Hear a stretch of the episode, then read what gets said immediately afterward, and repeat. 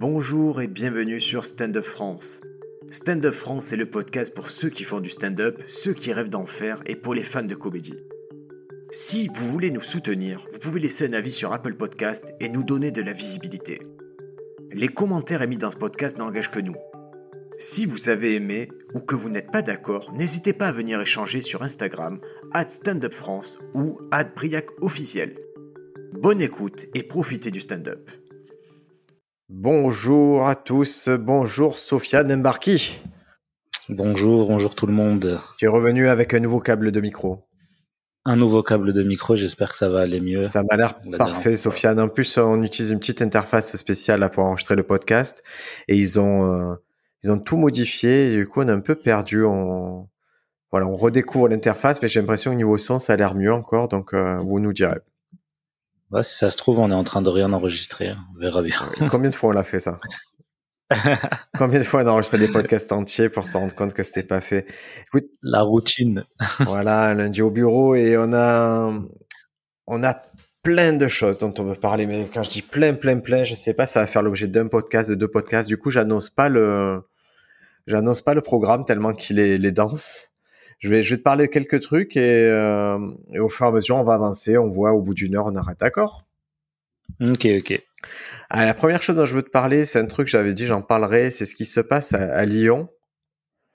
Euh, c'est un truc que je me suis dit, ça peut intéresser Sofiane, c'est qu'ils font du stand-up en périscolaire. Ouais, tu m'en as parlé. C'est bah, moi, c'est c'est dans quoi je travaille.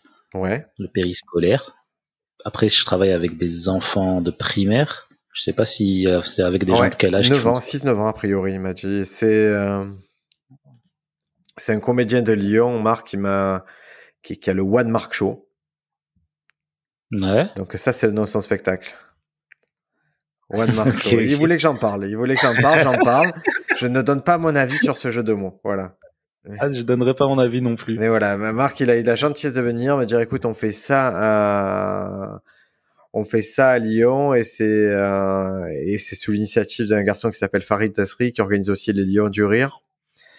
Et donc, c'est 11 humoristes qui interviennent en école primaire. Euh, Mais je trouve ça compliqué quand même, sur des 6-9 ans. Ils les initient à la comédie, tu vois. Parce que les 6-9 ans, ils ont pas trop encore, enfin surtout 6-7 ans, tu vois, ils ont pas trop encore la notion de, de ce qui est drôle en fait. Ah, écoute, moi, mon fils hier, il m'a, il a annoncé, il m'a dit voilà, je veux pas faire de stand-up, le stand-up c'est nul.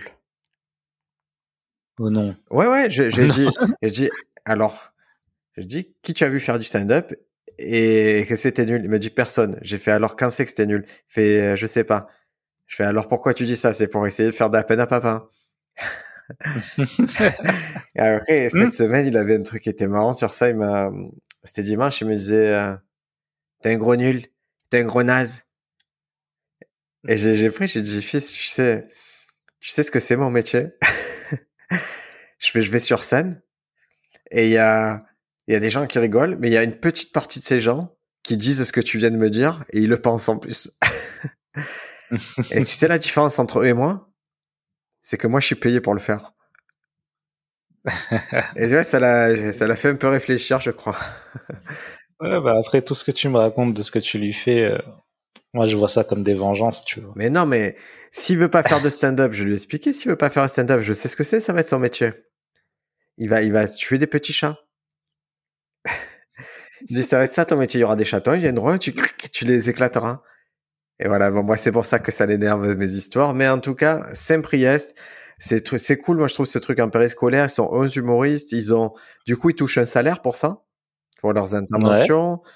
C'est quoi C'est c'est c'est, euh, c'est dirigé par une asso ou c'est les Lions du Rire directement euh? Je pense que c'est euh, alors je je veux pas m'avancer. Il faudrait que je pense que c'est Farid Nasri qui gère tout ça.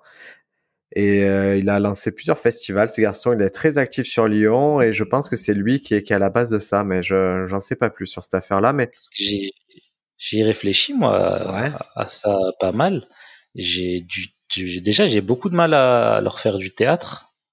Enfin, du théâtre à proprement parler avec des textes et tout. Je leur fais des exercices de théâtre et tout aux enfants. Mais euh, parce que leur capacité de concentration, elle est très très très amoindrie. Et euh, mais du, du stand-up. De la comédie. Moi, il m'a dit initiation à la comédie. Alors, je sais pas. Ouais, du coup, ça doit, y a, y a, j'imagine qu'il n'y a pas d'écriture là-dedans, quoi. Je pense pas. C'est plus, euh, ouais, c'est plus, ok, ok. Ouais, alors c'est plus euh, essayer de faire rire euh, devant d'autres personnes et tout. Ouais, ça, ouais, c'est faisable. Oui, je trouve ça, je trouve ça honnête dans le sens où actuellement, bah, c'est pas comme si le travail pour les humoristes était, était pléthore. Donc, je, c'est plutôt intéressant de se dire, il y a d'autres façons de gagner de l'argent avec notre savoir-faire et, et de gagner du bon argent, c'est-à-dire de l'argent déclaré, d'argent qui où tu cotises pour euh, tes droits au chômage, ainsi de suite. Et par contre, quand tu m'as dit ça, ça m'a fait penser directement à, je crois que c'est aux États-Unis où il y a des, comment on appelle ça, les trucs les mercredis après-midi là, au lieu d'aller faire du rugby, ils peuvent aller faire du stand-up. Ah ouais, d'accord. Des, euh, j'ai oublié comment ça s'appelle. C'est pas des centres aérés, c'est pas c'est pas pour les euh, primaires, c'est pour les euh, les collèges lycées. D'accord. C'est les trucs qu'ils ont après les cours. Bah, ils peuvent faire euh, option stand-up quoi. comme il y en a qui font du théâtre, il y en a qui font du foot, il y en a qui font du hand, du rugby. Parce que ça termine relativement tôt chez eux, c'est pour ça la journée. Hein. Après, ils ont une, une, journée qui est réservée au club ou aux, activités comme ça. Voilà, et en France, on a ça le mercredi après-midi. Et ça pourrait, enfin, ce serait pas bête de, d'ajouter ça, tu vois, de, d'être initié au stand-up dès le plus jeune âge, dès, euh, Ah ben l'improvisation, le stand-up et, et, globalement le fait de parler, ça, ça pourrait être un bon atout hein, pour les enfants. Je trouve que c'est des choses qu'on pourrait leur apporter euh, assez tôt. Ouais, ouais, c'est l'envie d'être drôle aussi. Moi, je trouve ça, j'aurais bien aimé, tu vois, qu'on me dise euh, au collège, c'est quoi une blague? Genre, qu'on m'explique c'est quoi le stand-up, qu'on me fasse découvrir ce truc. Tu avais déjà Warcraft au collège? Euh, troisième. Ouais. tu t'es foutu, on pouvait plus te parler déjà des filles cette époque. ouais, je veux te dire, le moment où il est sorti Magic the Gathering, je, j'étais imperméable à toute conversation autre que les cartes. Mais maintenant, malheureusement, même 25 ans après, je suis toujours dedans. C'est la drogue. Hein. En tout cas, voilà, j'avais dit que j'en parlerais, j'en ai parlé, je trouve ça cool. Euh, j'avais parlé de Josquin Chapat euh, juste avant, qui faisait des visites de Montmartre façon euh, drôle, façon stand-up. Et vous voyez, c'est des petites choses où votre cœur de métier, ça reste humour, mais vous pouvez le, le monnayer autrement. Et je trouve ça pas mal, moi, d'avoir ça, de se dire j'ai d'autres cordes à mon arc et d'autres possibilités. Ouais, bah c'est comme toi qui fais des cours de stand-up. Hein. Ah, mais moi, c'est, c'est du, euh, c'est du philanthropisme. Moi, c'est, que de l'humanisme. moi, je fais ça pour, pour, pour la communauté, mais ça me. Il a vu Briac et philanthropie dans la même phrase. Mais oui, mais oui, mais tu vois pas que. Oh, est-ce que, est-ce que j'ai cherché à être expansionniste sur c'est quoi? Est-ce que j'ai cherché à avoir beaucoup d'élèves? Oui, oui, non, non, pas du tout. Est-ce que je prends des nouveaux élèves? Oui. Non, non? ah non, non, je, prends plus de, je prends pas de vos élèves. Hein, quoi. Non, non, je prends. C'est vraiment là, et en plus, je pense que c'est la dernière année où où je le fais dans le sens où j'ai fait un peu le tour de ce que c'était euh, expliquer à des gens qui qui qui partent de zéro comment passer à un ou deux. Et maintenant, je, je vais me concentrer sur euh, plutôt sur l'autre partie de la population, c'est-à-dire des gens qui ont déjà des spectacles établis et comment franchir encore un cap. Donc c'est le philanthrope. Ouais, bah oui, droit d'auteur, philanthrope, droit d'auteur. Tiens, je vais te parler d'une petite citation que j'ai mise sur, euh, sur Stand Up France. Ouais. Euh, lorsque l'on considère le business de la comédie, voici les questions fondamentales. Qu'est-ce que tu vends? Qui l'achètera? Qu'est-ce qu'ils en veulent? Et comment on compare ça au reste du marché? Ouais, je l'ai vu, j'ai... Ça fait mal à la tête, hein? Ça fait mal à la tête et j'étais en pleine discussion avec euh, Baptiste. Donc pour ceux qui connaissent pas, c'est un, un pote à moi qui est chanteur et on avait fait un truc ensemble euh, sur scène euh, dans un comédie club que j'ai animé. Et, et là, tu vois, il, Baptiste, il voudrait devenir, enfin, il voudrait gagner sa vie grâce à la chanson en faisant des, des, des dates un peu dans le sud. Lui, il fait de la, de la musique un peu fait des reprises, quoi. Il fait des reprises de Brassens, de tout ça. Et, euh, et il était un peu énervé et déçu, tu vois, parce qu'il travaille avec un autre mec qui est son guitariste. Et il dit oui, euh, il s'implique pas dans la com, faut faire de la com, euh, c'est important la com. Euh. et, et je lui disais, je disais, mais tu, en gros, il fait, il, se fatigue à faire plein, plein, plein, plein de choses. Ouais. mais qui sont en fait très très, qui sont inutiles en fait. Il se fatigue à refaire toute la, la, la le visuel de son Instagram. Il se fatigue à faire plein de trucs. Il, il fait. Pourquoi tu dis fatigue? Il fait. Parce que lui, il considère ça comme une grosse fatigue. Ah, Genre, pas. Ouais, et lui, il dit, euh, je passe des heures à faire ça, ça me saoule et tout, et je commence à en avoir marre. Et, euh, et du coup, je lui ai lu, je lui ai lu, euh, je, lui ai lu, ouais. je sais plus parler français. Je lui ai lu cette phrase et ça a fait un peu de cheat dans sa tête, quoi, de, de en gros, c'est quoi que je veux, pourquoi je fais les choses que tu m'avais dit, toi, quand on était à Paris, de faire la liste de ce que tu veux et du coup, quand tu fais les choses, tu les fais pour pour l'objectif que tu t'es fixé. Et comme ça, au moins, tout est clair dans ce que tu fais et tu fais pas les choses de façon fou. Et tu vois, c'est ça que tu veux dire, tu fais pas les choses. C'est-à-dire, tu choisis ce que tu fais, tu fais des choses, et en choisissant ces choses, de fait, tu exclus des choses que tu ne feras plus. Et tu ne perds plus de temps avec les trucs inutiles. Voilà. Et bah, c'est exactement la discussion qu'on a eue avec Baptiste de, il y a plein de choses qui ne servent à qu'on croit que c'est important parce que c'est des idées reçues de il faut faire comme ça. Alors comme tous les gens qui disent euh, pourquoi tu fais pas de vidéos en ce moment, il y a plus stand-up fait des vidéos, c'est bien, il y en a plein, ils font des vidéos hyper, c'est tout. J'ai mais oui, mais euh, est-ce que j'ai envie de faire des vidéos? Est-ce que ça fait partie des choses que, que, que je me suis mis comme objectif? Est-ce que ça sert à quelque chose? C'est euh, c'est pas juste, il n'y a pas des choses à faire qui sont les choses à faire en général et, que tout le monde doit faire de la, de la même manière en fait. Je sais pas si je suis clair. Tu es très clair et, je me dis, et tu vois, c'est là où je suis content, c'est que ça fait partie des choses. Quand on a commencé les cours stand-up et que je me suis dit que je voulais euh, un peu expliquer le boulot aux autres, je pense que cette façon de penser, c'est une des choses que je veux transmettre aussi. Je suis content quand tu, quand tu l'énonces clairement comme ça, que tu la comprends aussi. Bah, j'ai mis du temps Enfin, en vrai, quand je raconte la petite anecdote de... Tu m'as invité en resto indien et, euh, et tu viens et tu me parles de ça. Et moi, j'étais un peu... C'était d'ailleurs la journée dont on a parlé dans l'autre podcast où tu m'as amené dans le Comedy Club à la taverne de l'Olympia. Et euh, j'étais un peu euh, au bout du rouleau à ce moment-là et tu me parles de ça. Et moi, quand tu me parles de ça, je, franchement, j'ai rien compris au début. Je me dis mais qu'est-ce qu'il raconte genre qu'est-ce qu'il me dit? Et j'étais complètement perdu, tu vois. Genre, et c'est que récemment là, qu'en réfléchissant, je comprends, euh, je comprends plus profondément ce que tu Et c'est normal, c'est-à-dire que c'est pas grave s'il y a quatre mois qui se sont passés entre les deux. C'est le temps qu'il faut des fois pour intégrer le truc. Moi, je dis toujours, Paco, il me dit des trucs, il me faut des fois six mois pour comprendre ce qu'il me dit. Et c'est, je comprends le sens premier, mais c'est six mois pour que ça s'aligne dans ma vie. Je me dise, ah, mais là, je suis un tournant où je dois appliquer ce qu'il me dit pour que ça se fasse bien. Ouais, bah, moi je te voyais comme un alien ce jour-là. Ouais, mais, mais pareil, il y a, y a, des fois, il y a un écart entre toi qui es plus motivé et, qui et moi qui suis surmotivé. Et des fois, tu parles, tu dis, les, tu donnes des informations aux gens au moment où ils sont pas prêts à les recevoir. Moi, ça m'est arrivé avec ma femme qui, euh, qui était d'une question de doute. Et, et, pour moi, le chemin était très clair de ce qu'elle devait faire et ce qui devait arriver, ce qu'elle devait plus faire. Mais comme c'est ma femme, j'ai dit ça, ce que tu fais, ça c'est de la merde, ça c'est la merde, ça c'est la merde, tu dois faire ça, ça, ça. Mais c'est un message qu'elle n'a pas pu comprendre parce qu'il n'y avait pas la forme. Ouais, je vois, mais c'est, c'est, moi j'ai toujours l'image de quand je suis dans les périodes de doute comme ça et tout, j'ai l'impression d'avoir, euh, tu vois, les trucs qui cachent les, qui cachent la, la vue aux chevaux sur les côtés, les œillères, voilà. Et j'ai cette sensation-là tout le temps, tu vois. De... Oui, mais c'est une, c'est une question de perception. C'est-à-dire que ton cerveau, il te joue des tours. Et ton cerveau, il te fait voir que certaines choses. Le cerveau, il amplifie le son de certains euh, sentiments. Il te fait penser. Et ça me permet de faire une petite transition intéressante sur. Il y a, il y a un extrait qui est sorti là d'une interview de Jérémy Ferrari par Jarry. Mm-hmm. D'accord? Ouais. euh, tu, tu as pu la regarder cette vidéo?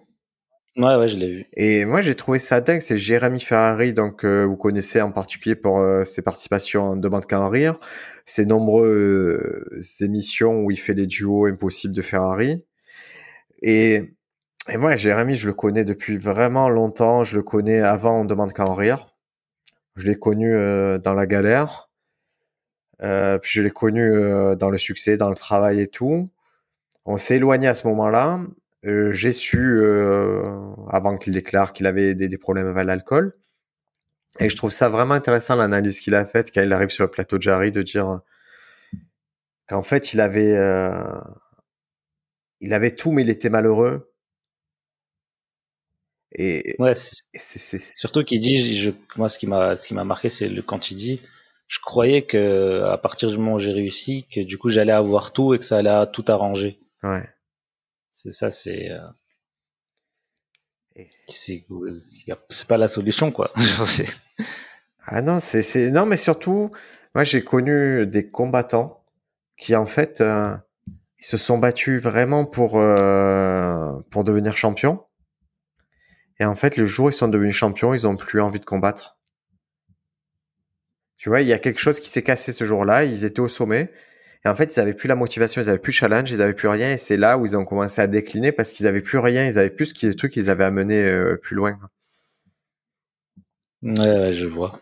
Mais voilà, mais ouais. Ferrari, moi je vous conseille de le voir, c'est assez émouvant et donc il revient sur euh, vraiment sans tabou sur le fait qu'il était alcoolique, sur le fait qu'il euh, qu'il a fait une tentative de suicide et que voilà depuis tout ce qu'il a mis en place pour euh, ben, pour contrer ça.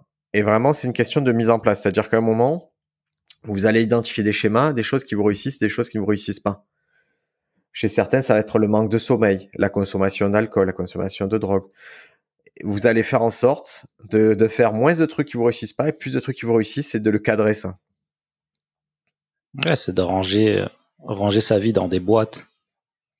C'est un peu, c'est comme ça que je vois le truc. Moi, c'est vraiment, euh, t'as une boîte avec ça, une boîte avec ça, et tu ranges euh, chaque partie de ta vie euh, de façon à ce que tout soit euh, comme tout soit assez clair pour toi pour savoir ce que tu as à faire et ce que tu n'as pas à faire. En fait. Voilà, et même, je vais prendre l'exemple de Warcraft.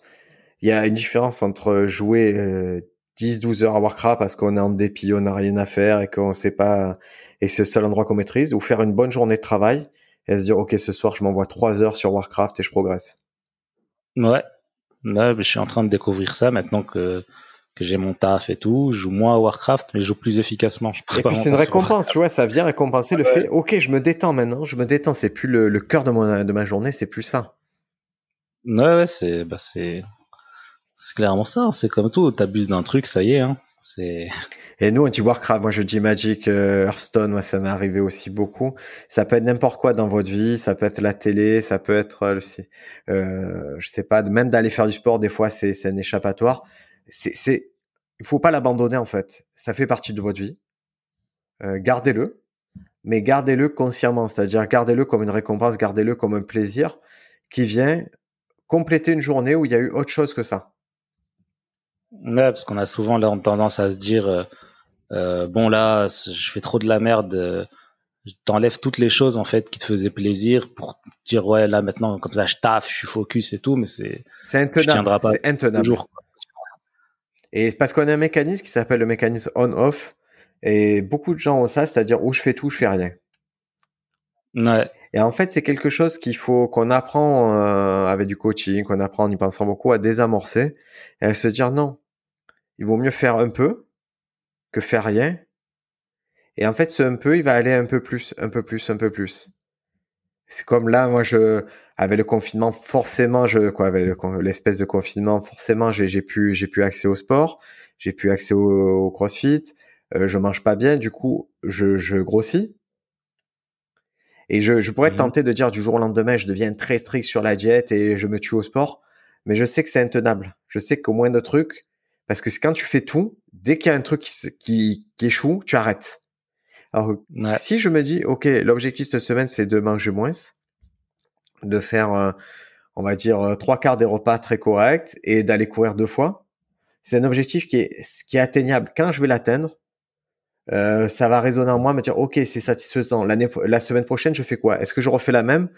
OK, et si j'arrive à faire une de plus, ben c'est toujours ça de plus, et ainsi de suite. Mais je vais commencer par un truc petit pour pas être dans tout rien, pour pas me dire ok, comme je mange pas bien tous les repas, je vais m'empaler et manger euh, des gâteaux à tous les repas. Quoi. Mais il faut aussi satisfaire de ce qu'on a réussi à faire, hein, même si c'est pas beaucoup. C'est ma Marc Normand, il dit, l'a dit sur Instagram, euh, chaque blague est un miracle. Ça fait rire comme euh, comme phrase, tu vois. Mais mais elle est elle est, elle est, elle est forte et elle fait écho là. Il y a Tania Dutel qui a, qui a un petit segment là sur, euh, sur le YouTube de Netflix France qui s'appelle LV2 ou Stand Up LV2.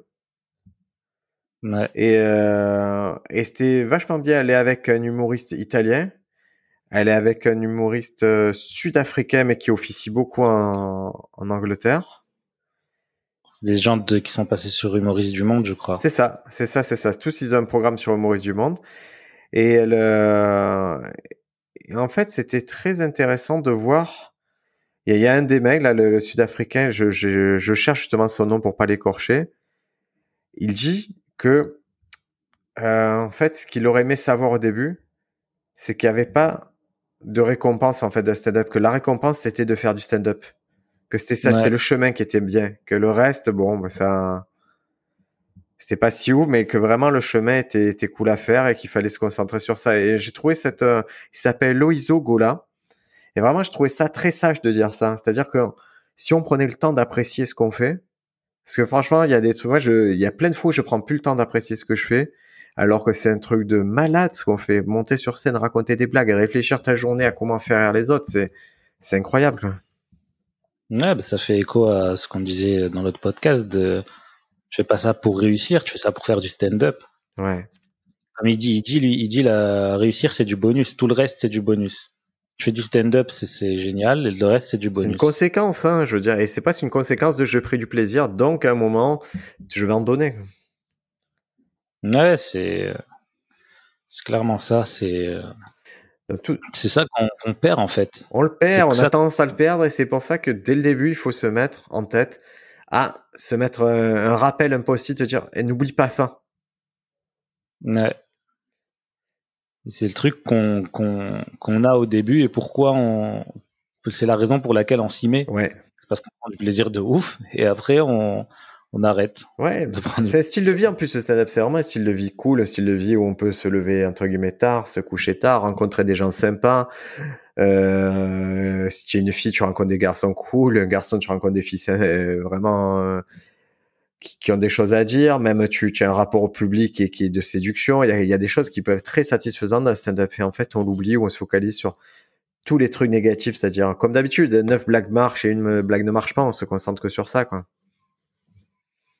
Ouais, on se concentre sur ça. On se concentre sur euh, on mérite, on mérite plus. on devrait avoir plus. Ouais sur des. Mais la période qu'on vit, elle est intéressante parce que parce qu'il y a personne qui a rien en fait. Et je la trouve super drôle à ce niveau-là, c'est que plus personne n'a rien, c'est-à-dire tous les avantages intrinsèques qu'on avait d'être connu, d'être le fils d'eux ou d'avoir fait tel plateau, tel plateau n'existe plus.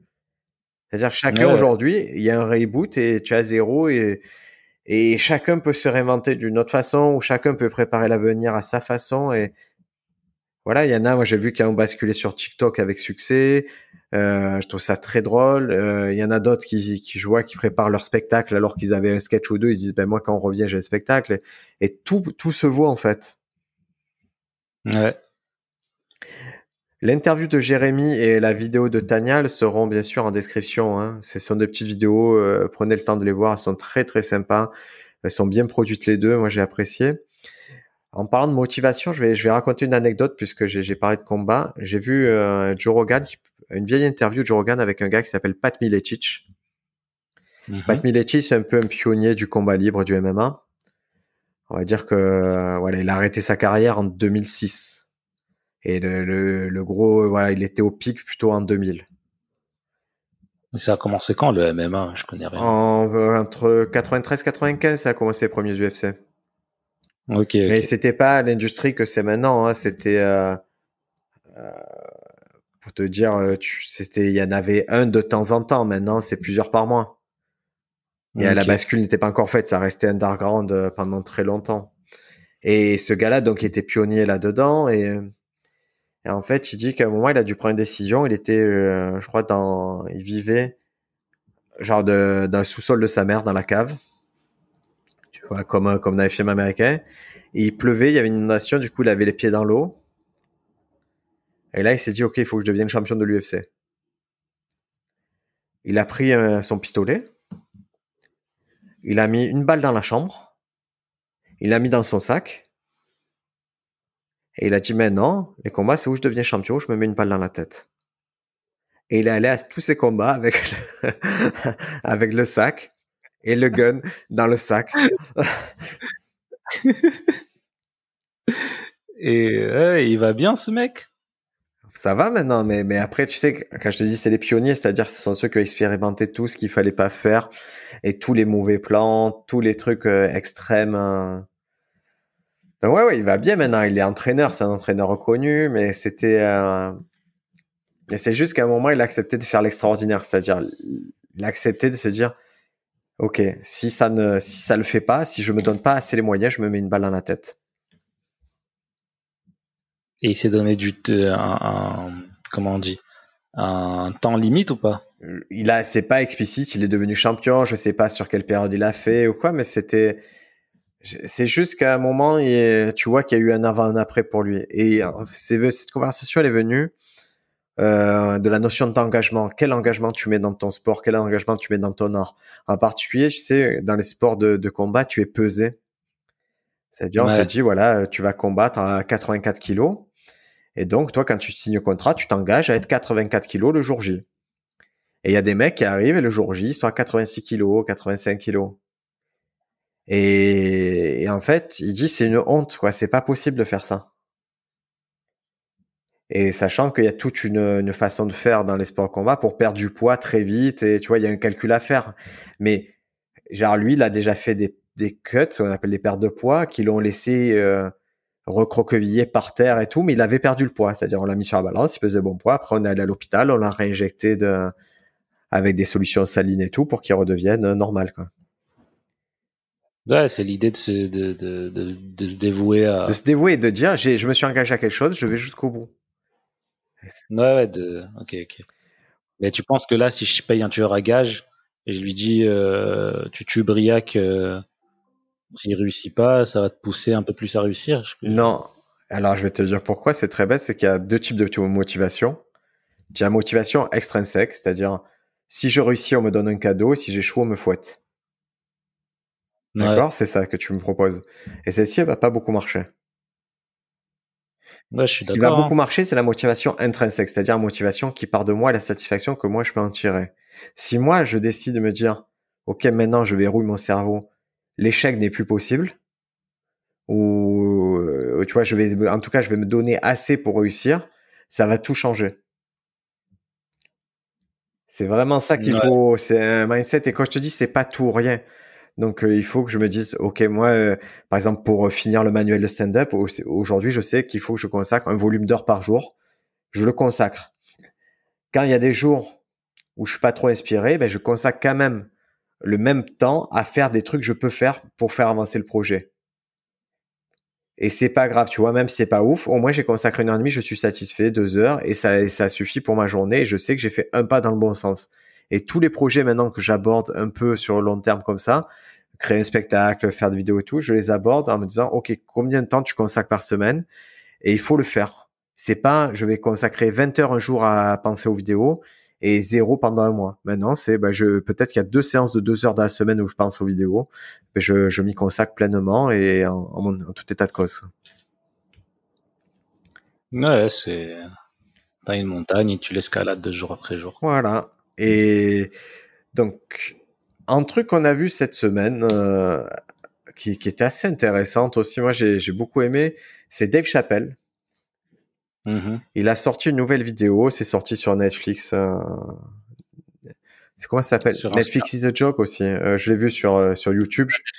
je vous conseille de le voir plutôt sur YouTube. C'est plus simple à voir. Et donc cette vidéo s'appelle euh, Redemption Song. Donc c'est une référence à la chanson de, de Bob Marley. Mmh Et c'est pour faire écho à une, une autre vidéo qu'il avait sortie qui s'appelait Unforgiven.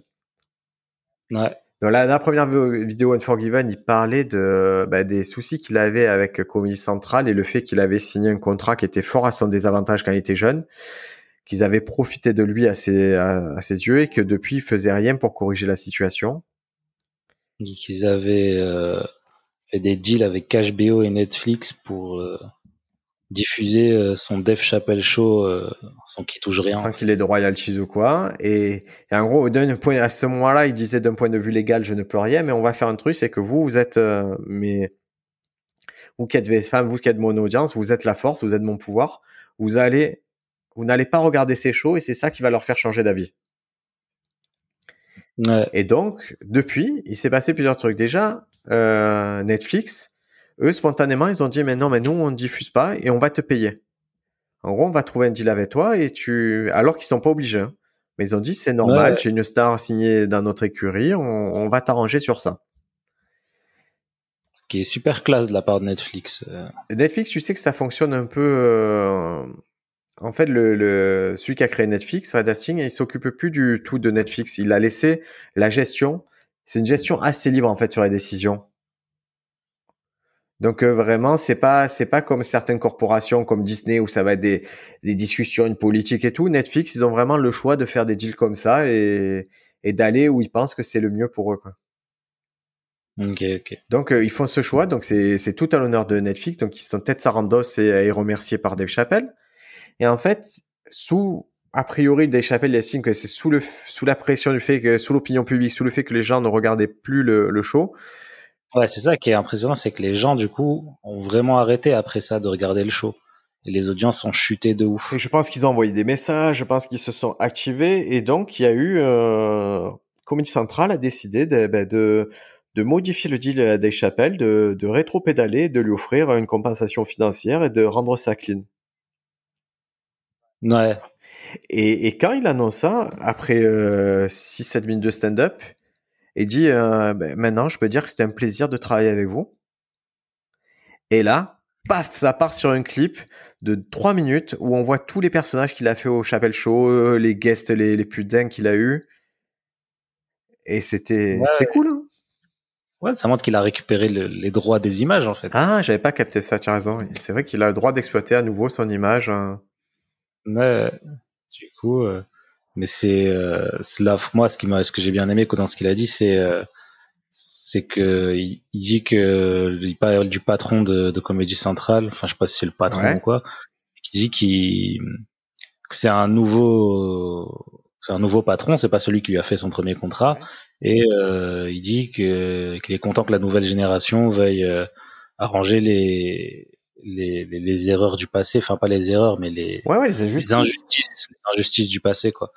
Et, et en fait, ouais, c'est bien que Comédie Centrale a fait ça. On peut se poser la question s'ils ont fait ça euh, par intérêt ou parce que vraiment ils pensaient, euh, enfin pas, pas, pas par intérêt, mais pas à cause de la pression qu'il y a eu derrière, ou vraiment pour arranger les choses. La question, elle se posera toujours. Ouais. Mais mais c'est cool, c'est cool. C'est fait, moi je trouvais que c'était, ouais, je trouvais ça tout à leur honneur de, de faire ça et. Ouais, mais après, tu réfléchis bien, juste avant, ils, ils, ont vendu des trucs à, à, HBO et à Netflix, quoi. Mais parce qu'en fait, c'est si tu as le droit de le faire, tu le fais. Ouais, ouais. Euh, ouais, moi je pars du principe, ils avaient le droit de le faire et ils l'ont fait, mais bon, c'est vrai qu'au final, c'est pas quand, quand, tu, quand lui il les pointe, c'est, tu te dis ah ouais non mais c'est pas correct. Ouais, mais c'est c'est quand il parle de de, de j'avais 28 ans et je signais des contrats. Euh, c'est des choses aussi auxquelles il faut penser hein, quand on est stand-upper, on veut en vivre et tout. Moi perso, je serais incapable de savoir euh, si un contrat il est en ma faveur ou pas. Hein. Tout l'intérêt d'avoir un bon entourage. Donc déjà avec qui parler, des gens qui ont déjà vécu ça, et de toute façon, la personne qui est la plus à même à gérer un contrat, c'est un agent en fait, c'est un agent, un manager qui lui, c'est son métier de, de s'occuper de tes intérêts, de négocier au mieux les contrats, au mieux les termes. Et donc vraiment, c'est à ce moment-là qu'il faut aller vers, euh, vers ce type de, de métier. Quoi. Ouais, surtout dans cet univers qui, comme le dit Belle Chapelle, est un monstre. ouais, c'est l'entertainment en général qui, qui, est monstrueux. Mais et Dave Chappelle, on se posait la question euh... est-ce que c'était, tu vois, la, la phase qu'il y a, est-ce que c'est du stand-up? Est-ce qu'on assiste, c'est 10 minutes? Est-ce que c'est du stand-up pour toi? Euh... Parce qu'il n'y a rien, il n'y a plus rien de drôle presque. Hein Ouais, il n'y a plus rien de drôle. Je sais pas trop si c'est du stand-up. Moi, je pense que ça vient à la fin d'une phase. Je suis sûr que c'est un spectacle qui doit durer deux heures facile et que ça, c'est la fin de cette histoire. Que tu vois que ce petit segment, il vient après deux heures très drôle et là, il dit bon, maintenant, on est sérieux. Ouais, bah dans, dans Unforgiven, à la fin, il drop le mic. Ça, c'était trop chouette, ça. Hein. c'est un fantasme, ça. Hein. il m'a tué. ah ouais, c'est fort parce que ça a été un peu galvaudé, cette expression drop the mic, mais quand il le fait dans sa précédente vidéo, c'est incontestable qu'il peut le faire et qu'il doit le faire. Ouais, ouais avec le petit petit plan de caméra sur le micro par terre qui roule. Ah, c'est c'est il y a plus rien à dire et c'est drôle qu'il y ait une suite à cette histoire-là. Moi, je trouve que c'est c'est marrant qu'il arrive euh, bah, qu'il ait raison en fait que tout le tout ce qu'il a mis en place pour avoir raison lui donne raison. Bah en vrai, je sais pas. Toi, tu les tu, tu les as vus en différé parce que moi, je les ai enchaînés euh, toutes les deux parce que ouais, moi, je les ai vus euh, à quelques semaines d'écart. Ouais, Et moi, à la fin d'un Forgiven, je me dis ouais ouais il va, il, va jamais se faire, euh, il va jamais recevoir ça. Moi aussi, je me suis dit la même chose. C'est pour ça que c'est une bonne surprise d'avoir euh, Redemption Song qui sort et, et qui apporte une conclusion heureuse et, et qui, qui étaye en fait tous ses propos de dire vous êtes le pouvoir, vous avez le truc, vous êtes mes fans et, à un moment, même si la justice ne peut plus, l'opinion peut faire changer les choses. Ouais. Et euh, en dehors de ça, est-ce que ça t'est déjà arrivé une histoire similaire à ce qu'il raconte au début de d'Unforgiven euh, de du mec qui lui dit ouais euh, tu peux te prendre ta blague euh, pour un pour une audition et après il se retrouve il lui dit vas-y prends ma blague c'est pas grave fais-la juste pour l'audition il se retrouve dans un comédie club le mec fait sa blague juste avant de passer juste avant de passer et après, Dave Chappelle va le voir, lui dit wesh, c'est ma blague, euh, je te l'avais donné que pour l'audition. Le mec lui dit bon, je l'achète 50 balles. Dave Chappelle il dit non, j'ai besoin de matériel, je suis au début de ma carrière. Le mec lui dit euh, écoute, ce qu'on va faire, c'est que t'es rien et je vais prendre ta blague. Et c'est, moi j'ai trouvé ça ouf comme histoire. Tu veux la vérité, vérité? Ouais. Ouais. Je vais te raconter la, la vérité telle qu'elle s'est passée. Moi, j'étais, il y a, il y a sept ans, je, j'avais un comedy club au Quai du Rire à Marseille. Ce mmh. comedy club, il était euh, le directeur du Quai du Rire. Euh, il était, euh, c'est quelqu'un, c'était, c'était vraiment quelqu'un de très néfaste, très malsain, qui, qui avait, qui, qui, était déjà intervenu dans la carrière de plusieurs humoristes et qui, qui les avait euh, délestés de centaines de milliers d'euros. D'accord? Euh, donc ça s'est documenté, euh, mais bon, nous à l'époque on savait pas, ils jouaient sur ça. En fait, je me suis retrouvé à, moi, c'est une période où j'explorais beaucoup, j'écrivais des blagues et je, je, produisais de nouvelles blagues régulièrement. Et j'étais pas le seul, hein. j'étais, on était une petite était 6-7 à, à, faire des blagues et dont Elodie Arnoux par exemple que vous avez pu, euh, voilà, qui est devenu depuis qui est assez connu sur sur le réseau. Et en fait, euh, lui, ce mec-là, il produisait une jeune fille, euh, Christelle Canals.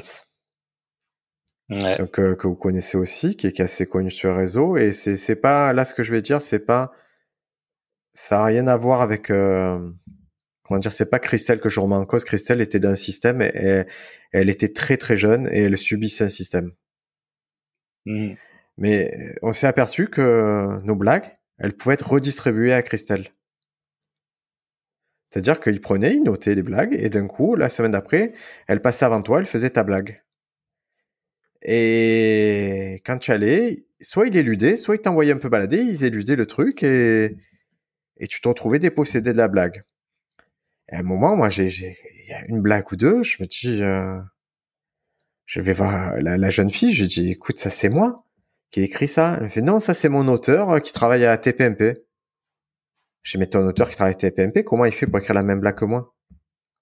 Et tu vois, c'était insoluble. J'ai fait écoute par, par exemple, mais c'était parce qu'ils avaient le mec, le directeur, avait une façon de, il pouvait nous faire de la pression tout le temps en fait.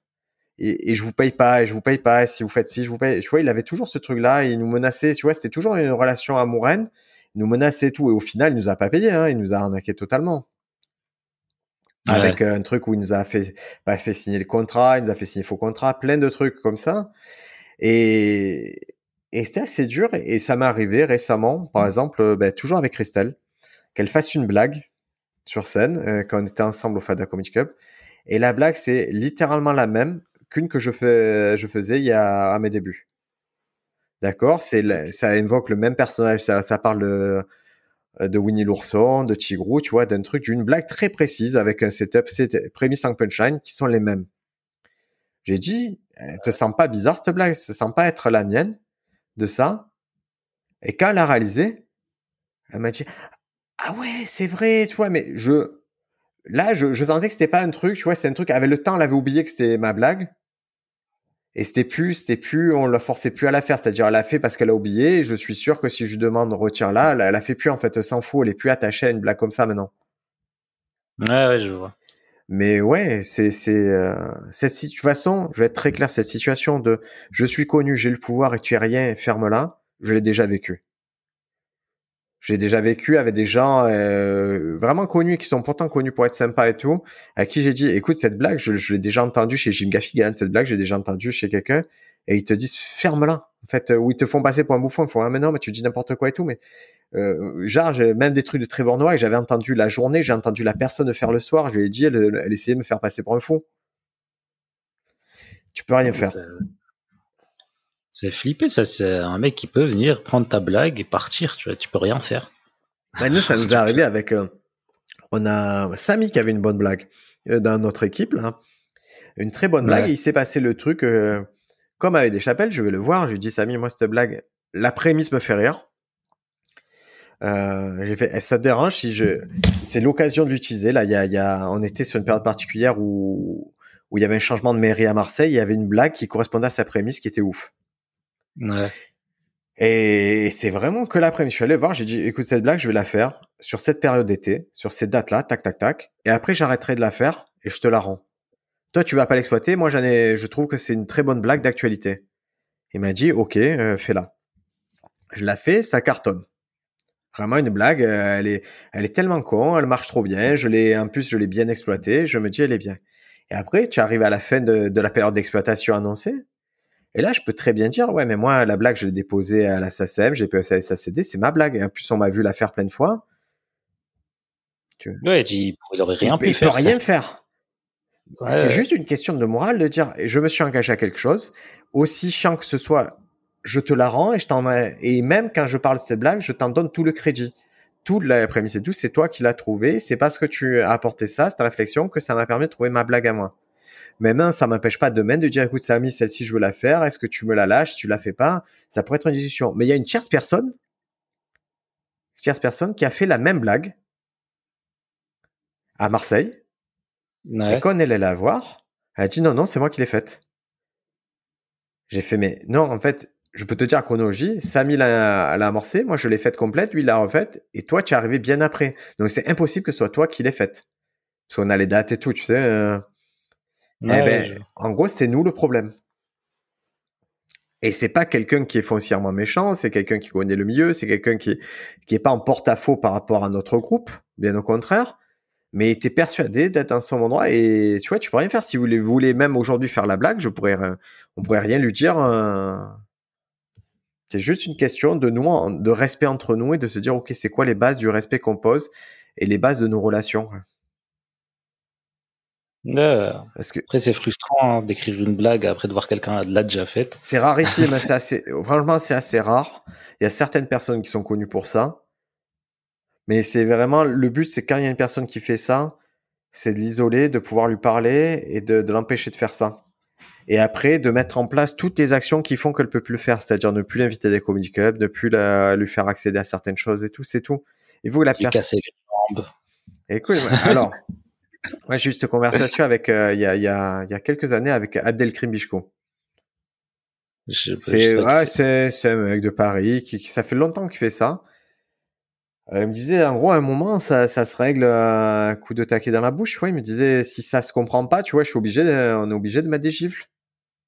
Donc c'est une extrême, mais mais il y a aussi ce truc là qui est déjà arrivé. Je l'ai déjà vu faire, hein, ces, ces affaires là. Mais moi je pars du principe qu'on doit instaurer un climat de confiance entre nous et de se dire, OK, les gens qui viennent jouer dans nos événements, dans nos comedy clubs, ils sont réglo à ce niveau-là. Ils sont réglo par rapport aux autres artistes présents, ils sont réglo par rapport aux artistes absents. Et artistes absents, j'entends Dave Chappelle, j'entends n'importe qui à qui tu pourrais voler une blague. Bah, après, ce qui est cool, c'est que maintenant, les, les, les, gens sont sensibilisés à ça. Hein. ils en ont rien à foutre. Rien à foutre. Ah, mais moi, quand je vois Paul Serry continuer à faire Jamel Comedy Club et tout, je me dis, ils en ont rien à faire. Avec des blagues qui ne sont toujours pas à lui, et il va jouer sur des plateaux avec des mecs qui commencent, qui eux, tu vois, il y a, ça crée un écart. Moi, je pense pas que la, la, la et que pardon la, la jurisprudence comique comique c'est vraiment tout changé. Et ça me fait penser à, un truc tu vois la transition elle est cool parce que je voulais vous parler d'un truc c'est que la copie elle est dans tous les arts. Et en particulier là il y a quelqu'un qui s'est fait épingler il y a eu un article dans Libération sur euh, le chorégraphe euh, Johan Bourgeois. Donc c'est un directeur du CCN de Grenoble. Et en fait il est euh, il y en a qui ont, souligné d'autres chorégraphes qui ont dit ah c'est ce qu'il fait ça ressemble fortement fortement à d'autres artistes à d'autres chorégraphes et, et du coup ils se demandent quand c'est qu'on prend le, où, où, commence le, le, délit de plagiat en fait? C'est c'est dur à à fixer ça ouais ouais c'est pas évident euh, c'est vraiment évident les frontières entre hommage citation et plagiat c'est vraiment, c'est très mince, c'est très tenu entre, pour naviguer entre ces frontières. Mais il n'y a pas que le stand-up qui subit ça, je veux dire, tous les autres arts subissent le plagiat. Hein. Euh, mais... Ouais, tous, les, tous, les délires autour de, Serge Gainsbourg qui récupère des chansons, euh, des chansons africaines et qui les met à sa sauce. Et maintenant, on se rend compte que c'est du plagiat et tout. C'est des choses qui existent depuis longtemps, mais c'est compliqué de dire qu'est-ce que c'est du plagiat, est-ce que c'est de l'inspiration, est-ce que c'est tout ça. Et... L'avantage, c'est qu'en blague, nous, on peut fixer la limite très tôt et se dire, ok, le, euh, plagiat, on pense que c'est ça. Le plagiat, je pense que la blague, c'est quand tu, euh, quand soit tu en retires l'essence, soit tu gardes prémisse et punchline. Ouais, après tu le sens vite fait, hein, quand tu le sens très vite, quoi. À nos niveaux, oui, sans problème. Ouais. Et ouais, ça m'est arrivé. Je sais pas si toi, ça t'est arrivé de copier des blagues. Sans. Ouais, ça m'est arrivé de copier un sketch entier sans m'en rendre compte. Mais il n'y avait pas un mot pareil avec la personne, mais je copiais toute la dynamique du sketch. 100%, c'est-à-dire la même dynamique, les mêmes accélérations, les mêmes, en gros, des temps forts, des retournements de situation et tout. Et quand je l'ai joué, je suis allé voir mon pote, j'ai dit, mais en fait, j'ai copié ton sketch. Il m'a dit, ben ouais. Je fais, ok. Tu vois, mais lui, il avait eu la, la décence de pas me le dire directement, pas m'agresser après ça, c'est, je m'en suis rendu compte seul de me dire, mais en fait, j'ai copié tout ce que j'avais trouvé cool chez lui, je l'ai copié, j'en ai fait moi, je l'ai redigéré à ma façon. C'est pas du plagiat, on peut rien me dire, mais par contre, c'est pas cool éthiquement par rapport à lui où je reprends toutes les forces de ce que lui il a développé pour me l'approprier. Bah écoute, j'ai, un exemple là, c'est euh, qui, qui m'arrive en ce moment. C'est, euh, j'ai vu les, une vidéo d'un mec qui s'appelle Christophe Tarkos. C'est un poète euh, marseillais. Et euh, il fait des, des, vidéos de prise de parole en public. Et euh, normalement, il y a une vidéo où il parle, euh, où il arrive sur scène, il sort un papier, ouais. comme si comme s'il allait lire une lettre, il l'ouvre et, euh, et il se met à crier, tu vois. Il fait ah il crie trois fois, et après il, dit, il dit un texte. Ouais. Et, euh, et moi, ça m'a donné l'idée, je trouvais, je trouvais ça marrant d'avoir une blague où je dis euh, voilà j'ai pris des champis et à un moment j'ai eu un blackout je me suis mis à écrire un texte et je vais vous le lire et je crois que c'est mon subconscient qui a pris mon, le contrôle de, de mon cerveau de, de, mon corps et, euh, et j'ai trouvé ça marrant que le texte soit juste des cris ou des onomatopées tu vois et je me suis dit, euh, est-ce que je suis en train de le copier ou est-ce que c'est, je m'inspire de lui ou est-ce que c'est juste ce truc-là qui m'a fait rire et, euh, je sais pas trop du coup. Pour moi, pour moi, ça passe. Hein, pour moi, c'est quelque chose que j'accepterais. Ce que tu me dis. En fait, c'est vrai que tu reprends la mécanique de quelque chose. Voilà, c'est ça. Tu reprends la mécanique d'un truc, mais c'est pas du tout dans le même contexte, dans la même. Ouais, ouais typiquement, je fais des dessins comme Dimitri Martin sur un paperboard. Ouais, voilà. Mais je, je, je, me dis pas, oh là là, je vole les blagues Dimitri. Non, par contre, je vole le, le système. Euh, je, je, je m'inspire. Je dis oui, c'est le même système. Je mets en place le même système, la même dynamique, mais je, je fais, oh, je fais mes blagues. Ouais. Et clairement, c'est moins original que le premier qu'il a fait. Souvent, ça, ça m'arrive très souvent de, de, de, capter des systèmes et de refaire le même système. C'est quelque chose euh, que, que, je fais souvent, ça. Mais on fonctionne comme ça, l'humain fonctionne comme ça. Il faut copier, il faut copier, comprendre.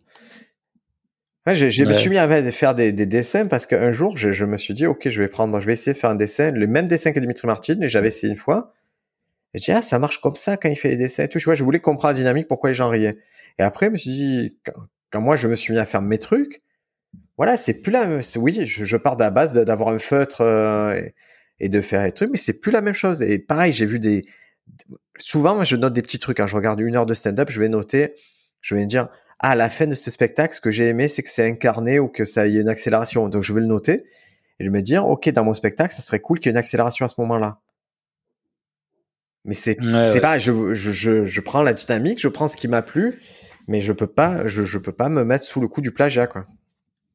Ouais, après, c'est compliqué parce que un spectacle en entier, euh, qui est construit d'une façon assez originale, si tu récupères la construction de spectacle, c'est, c'est, je, sais pas, ça pourrait être considéré comme du plagiat. Oui, mais justement, tu, tu, ce qu'on fait, c'est qu'on s'inspire petit bout. Je vais te prendre deux exemples très clairs. Si demain je prends trois micros et que je dis un micro je raconte des blagues courtes, un micro je raconte des. Ouais, voilà. Si je fais Free Max de Neil Brennan, tu peux me reprocher le manque d'originalité d'avoir récupéré l'idée première, mais après l'heure de spectacle, il n'y aura pas un mot commun. Par contre, je récupère la dynamique. Ouais, tu récupères un concept, quoi. Le concept. Mais est-ce que concept, ça se dépose pas? Tu vois, il y a un truc qui est, compliqué à ce niveau-là. Ah, je parle de deuxième idée, et là, je sais que ça a été beaucoup, euh, ça, a frappé beaucoup de Français. Pourtant, c'est un stand-up que peu de gens ont vu, mais les gens qui l'ont vu, je sais que ça les a traumatisés ou en tout cas inspirés au point de faire la même chose dans leur spectacle. Et des gens connus, hein. Euh, c'est le spectacle de Brent Morin, I'm Brent Morin. Il a un spectacle qui est très, il arrive, c'est, il raconte une histoire où il va dans une soirée et il y a son ex, d'accord, il revoit son ex, il est en couple avec un magicien. Ok. Tout le spectacle, ce ne sont que des digressions, que des blagues, et tout le temps, de temps en temps, il revient à cette soirée et il te donne la suite de ce qui se passe à cette soirée. Et il n'a jamais l'affaire de qu'est-ce qui s'est passé à cette soirée, qu'est-ce qui s'est passé à cette soirée, qu'est-ce qui s'est passé à cette soirée. C'est-à-dire qu'il a un fil rouge qui est situationnel, et tout le reste, c'est du stand-up. Ouais. Et eh ben, ça, ben, je sais que j'ai entendu déjà Farid en parler, je sais que Kian Kojandi euh, l'a vu, et que ça, ça, ça. Et quand tu regardes leur spectacle, tu te dis, ah, il y a un rapport quand même. Ouais, même Jimmy Jeffery, son spectacle est comme ça. Donc, tu vois, il y, y, a quelque chose de. Mais c'est très très dur. Hein, je te dis, hommage, te, citation, récupérer un, un système, c'est pas évident. De la même façon, si demain tu prends une boîte à rythme et que tu fais chanson, est-ce que tu es Reggie Watts ou est-ce que tu es un nouveau mec? C'est ça qui est compliqué. Dès le moment où tu vas faire un hommage, un truc un peu avec des lumières, est-ce que tu, tu copies Bobby en âme ou tu fais ton truc? Et c'est ça qu'il faut. Ouais, je vais te donner un exemple, par exemple, d'un mec où moi, là, il copie tout. C'est euh, euh, Michael Gregorio. Ouais. Gregorio, il a un sketch je sais plus comment il s'appelle, les quatre accords ou un truc comme ça, où, où il te prouve qu'avec quatre accords, toutes les chansons sont les mêmes. Christophe Maé, tout le monde. Euh. et ça, c'est le sketch d'un groupe australien qui s'appelle euh, Axis of Our Song. Gino. Non, non, non, non. Leslie Wilson. et qui avait un truc qui s'appelle The Four Corson, qui ont gagné plein de trucs en Australie, qui sont très connus vraiment dans le monde entier, qui ont cartonné. Il a repris le concept c'est-à-dire qu'il y a des chansons, de faire un sketch à propos de chansons qui se ressemblent sur quatre accords. Forcément, il est pas con, il va pas mettre euh, les chansons qui citent eux parce que de toute façon, c'est culturellement, c'est pas la même chose. Mais il, il adapte à la France totalement. Donc, euh, ce sketch-là, pour moi, c'est du plagiat. Ok, ok. C'est du plagiat total. Il a repris l'essence du sketch, il a repris le sketch, il a pas, ce truc qu'il a pas repris, c'est ce qui n'était pas possible de prendre puisque c'est plus les mêmes chansons, mais et il s'attribue le mérite de, de la malice, de se dire, regardez, avec quatre chansons, avec quatre accords, on peut faire tout ça. Et, ça, je trouve ça vraiment pas correct. Ouais. Je vous laisse comparer vraiment le sketch de Michael Gregorio et, The Four Chord Song. C'est, c'est le concept, c'est le même, il le vend pareil et c'est, et c'est 100 fois moins bien en plus. Ouais, je sais pas, après j'ai l'impression que plus le concept est, est précis et spécifique, euh, je sais pas. Moi, je vois un mec, euh, personnellement, je vois un mec euh, venir avec trois micros et un pour raconter des blagues, un pour faire euh, pour, pour raconter des one line, un pour faire une stand-up, un pour faire un truc plus, plus, profond. Moi, je dis plagiat. Hein. Je, ouais, toi. toi, mais peut-être qu'il remplit 20 fois l'Olympia. Parce que c'est novateur, que ils vont faire oui, euh, si ce n'est ce point de départ similaire, tout est différent, tu vois. Je vois les fans qu'ils font, hein, je, je, me doute hein, de, comment tu peux vendre le truc. Moi aussi, je vais me dire c'est plagiat, mais qu'est-ce que tu veux dire si ça cartonne, si tu vois, c'est ça le problème, c'est que tu vas être. Euh, il y aura toujours ce rapport de force entre ça marche et, moi je suis dans mon coin, je suis, je suis pas connu et, et, et ça sera pas la même. Euh, tu as pas la même voix, par exemple, si demain, je te dis n'importe quoi, si c'est un Gad Elmaleh, c'est dommage qu'il se soit grillé là-dedans, mais quelqu'un vraiment un humoriste connu, par exemple, si Florence Forestier le dit, voilà, moi je pense que telle personne, telle personne, telle personne, elle le plagie, elle va avoir une aura qui est différente. Elle va dire, euh, il tue notre métier parce que les gens vont se dire, ah oui, mais effectivement, elle fait ce métier d'écrire des blagues et eux, ils tuent leur, son métier à elle. Et là, ça va avoir de l'ampleur. Mais quand, quand Sofiane dit, quand Briac le dit, c'est pas entendu. Quand Baptiste Kaplan le dit, ça n'a pas été entendu. Quand Iron le dit, c'est pas entendu. Ouais, d'ailleurs, dans, dans, dans un bon moment, là, Baptiste Le Caplin euh, sent qu'il déteste ça, le plagiat. Il dit, je comprends pas comment tu peux prendre du plaisir à, à plagier, quoi. Enfin, le plaisir, c'est d'écrire et de trouver des idées et tout. Et genre, pète un plan complet, ça m'a fait rire. Eh ben, il a cette phrase qui est marrante. Il dit, c'est, euh, c'est comme, euh, c'est comme baiser ta femme et c'est pas ta bite. Tu vois, il a, ouais, ouais, voilà. elle, est, elle, est, elle est con, cette blague, mais c'est ça, quoi. À lui, je pense qu'il déteste parce qu'il a été confronté à ça, en particulier avec Gad Elmaleh. Ouais. Il a été confronté au fait de je suis un jeune nouveau et on veut m'intimider et euh, je me fais bully par par lui et on me met des coups de pression euh, parce qu'ils savent que j'ai pas grand chose à ce moment-là. Et après, il a eu le backlash qui a été de ben, dès le moment où j'ai dénoncé, ben, on essaie de me mettre à l'écart, on essaie de et, et c'est un peu le truc de Dave Chappelle, c'est-à-dire que ouais, toi on peut te si Sofiane je viens, je t'empêche de faire comedy club, c'est une chose. Mais maintenant, si je t'empêche de nourrir tes enfants, c'est autre chose. Et je pense que Baptiste Caplin, ce qui est arrivé, c'est que quand on essaie de mettre, on essaie de le mettre au circuit, il a une famille à nourrir, il a des responsabilités, et, euh, et ce sont des gens qui essaient de l'éloigner de ça. Et je pense que c'est ça qui le tient à cœur aussi, et qui, et c'est ça qui fait que son combat il le mène et qui garde cette, euh, cette amertume et ce goût du combat envers ces gens-là, quoi. Comme dirait Dave Chappelle, euh, ne te mets pas entre un homme et sa nourriture. Mais elle est importante, cette phrase. Elle est importante. Et même toi, au niveau motivation, et c'est, on en revient à ce qu'on disait au début. C'est qu'est-ce que tu fais, qu'est-ce que tu vends, tu veux gagner des sous? Tu vois, c'est ça qu'il faut, il faut se poser question. C'est quoi le business de la comédie pour toi? Parce que et j'ai entendu, euh, ça me permet de parler d'un, d'un podcast que j'ai entendu, ce podcast de Tristan Lucas. Est-ce que tu as déjà écouté ce podcast? Euh, Non. Je crois que ça, s'appelle Sur un plateau, je vérifie de suite. Euh, ouais, c'est ça, Sur un plateau de Tristan Lucas, dont Tristan Lucas qui est stand-upper. Il a invité deux, deux personnes lors de son dernier podcast. Il a invité Étienne de Balazi, qui est l'auteur du livre euh, du euh, Le parfait manuel de stand-up ou un truc comme ça. Ouais, genre. Qui m'avait pas éclaté. et même le contraire. Et attends, voilà, sur un plateau. Et il invite Paul Brunstein, qui est élève euh, au cours Florent, où, donne, où Étienne de Balézy donne des cours, et il a aussi fait une thèse ou un mémoire sur, euh, sur, le, sur le Madame Sarfati. Ok. Donc, euh, tu as ces deux mecs, et, Étienne de Balazi, au passage, autant j'ai pas aimé son livre, autant j'ai trouvé assez cohérent dans ce qu'il disait euh, dans le podcast. Donc, tu vois, des fois, ça permet de redécouvrir un, un mec sous un autre prisme. Et tu as, tu as Tristan Lucas, il dit, ça parle de, de, de, de l'argent dans le stand-up, dans l'humour, et Etienne Balzi dit, écoute, nous, euh, moi j'ai connu l'époque où tout le monde était payé en fait. Où tu allais d'un cabaret, même si c'était 6 et tout, tu avais un minima, le patron qui te serrait la main, il te mettait le billet à l'ancienne dans, dans la main. Et on était tous payés, et c'était inconcevable de pas être payé cette époque-là. Et il dit, je comprends pas les plateaux aujourd'hui qui ne payent pas. Ouais. Tu vois, lui, lui, il y a un choc générationnel, il dit, c'est pas possible et tout. Et tu as Tristan Lucas, oui, mais non, mais oui, mais, mais, ok. Fait, moi, je connais des gens avec euh, RSA plus ce chapeau, ils vivent. Je dis, mais, mais c'est, c'est pas un argument, putain, toi. Le RSA, c'est pas fait pour vivre. le RSA, c'est, c'est on t'accorde, on te donne de l'argent, c'est transitoire, c'est une période de survie. Mais tu ne peux pas prétendre avoir une vie construite à partir du RSA. C'est une base, ça te met le pied à l'étrier, ça peut te sauver pendant un moment et et vraiment tu vis pas grassement, hein, on le sait avec le RSA. Mais te dis pas si ton plan c'est RSA plus chapeau, tu n'as pas compris la comédie. tu n'as pas compris le business de la comédie si c'est ça ton objectif de faire RSA plus chapeau. Bah, j'ai l'impression que moi j'ai pas connu le la période où c'était payé et tout. moi j'ai l'impression que quand tu commences et pendant un bon moment, c'est considéré comme euh, euh, ton hobby quoi. Ouais. Ouais.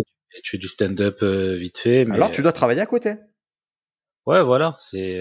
Alors travaille à côté. Ne crois pas que ça va suffire.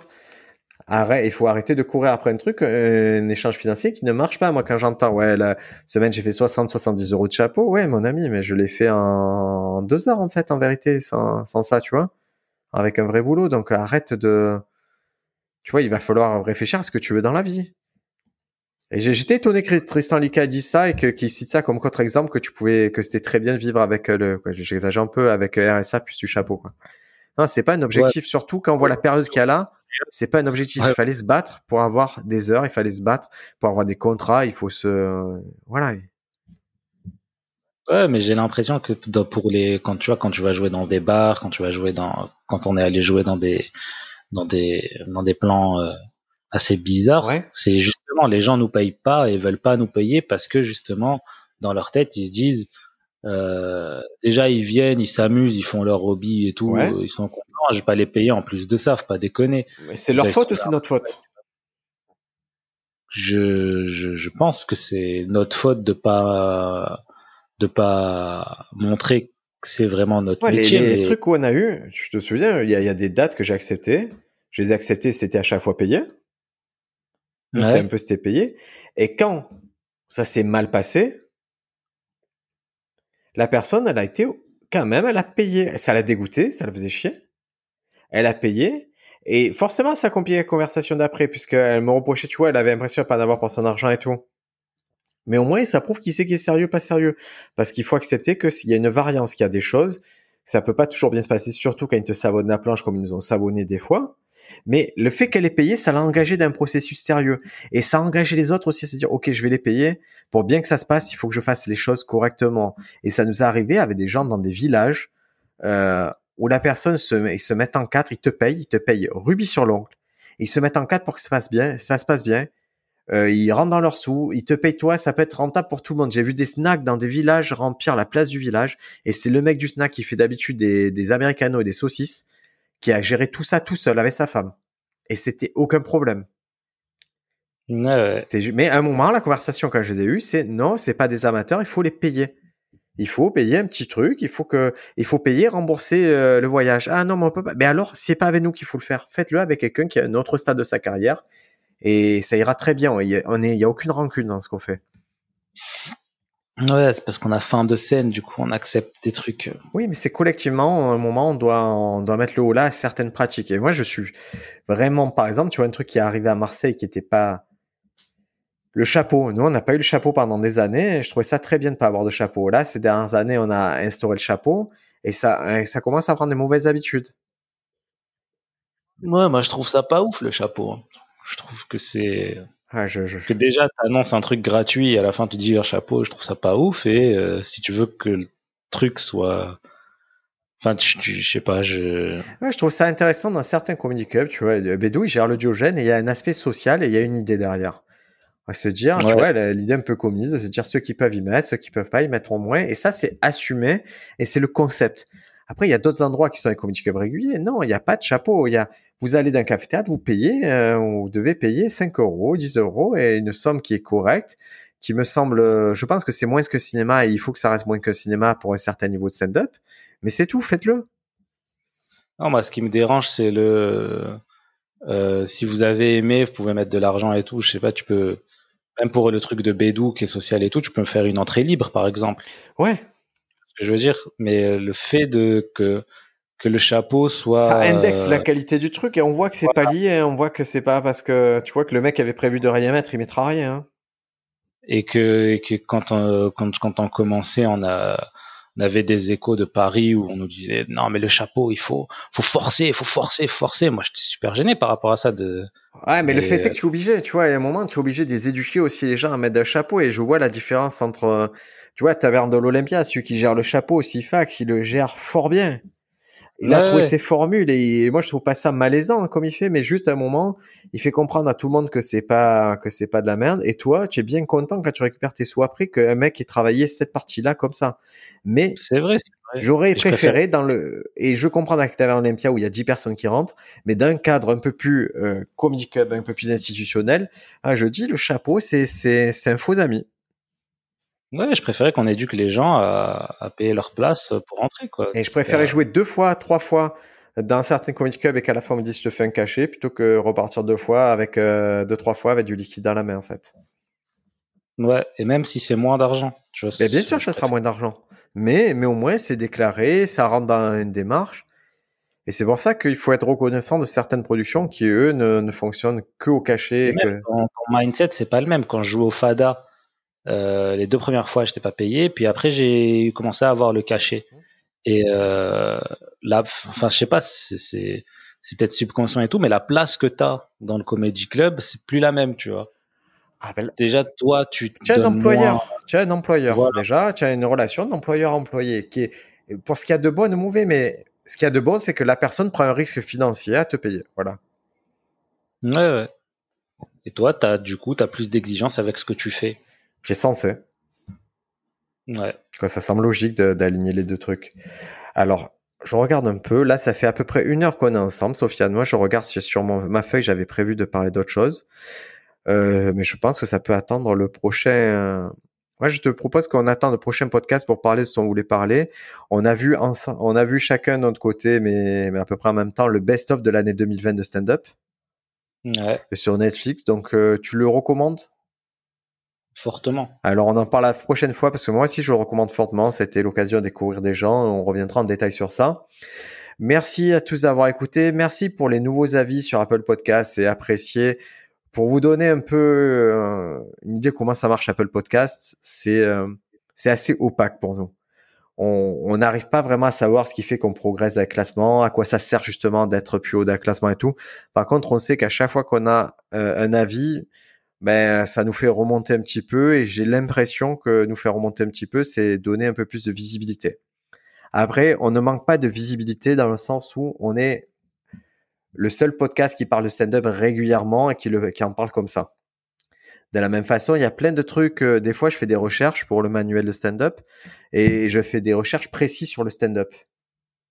Et les premiers sites qui remontent, ben, c'est Stand Up France parce qu'au final, il y a que ce site qui en a parlé de ces trucs-là. Ouais. Donc. Euh, Elle est où la concu? Hein? Elle est quoi? Elle est où la concu? C'est quoi la concu?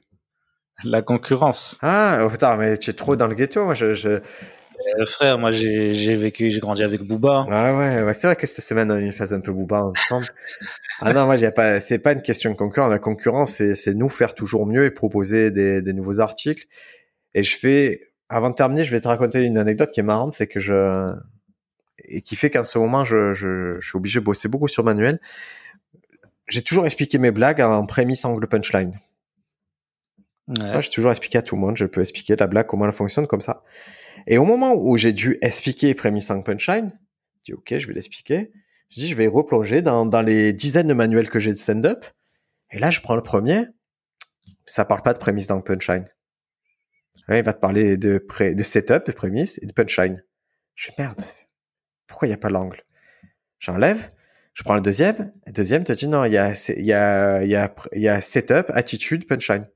Je fais, waouh, qu'est-ce qui se passe? Hein? Troisième, quatrième, cinquième, sixième, septième, huitième, neuvième, dixième, onzième, douzième. Il n'y en a pas un qui parlait de prémisse en punchline.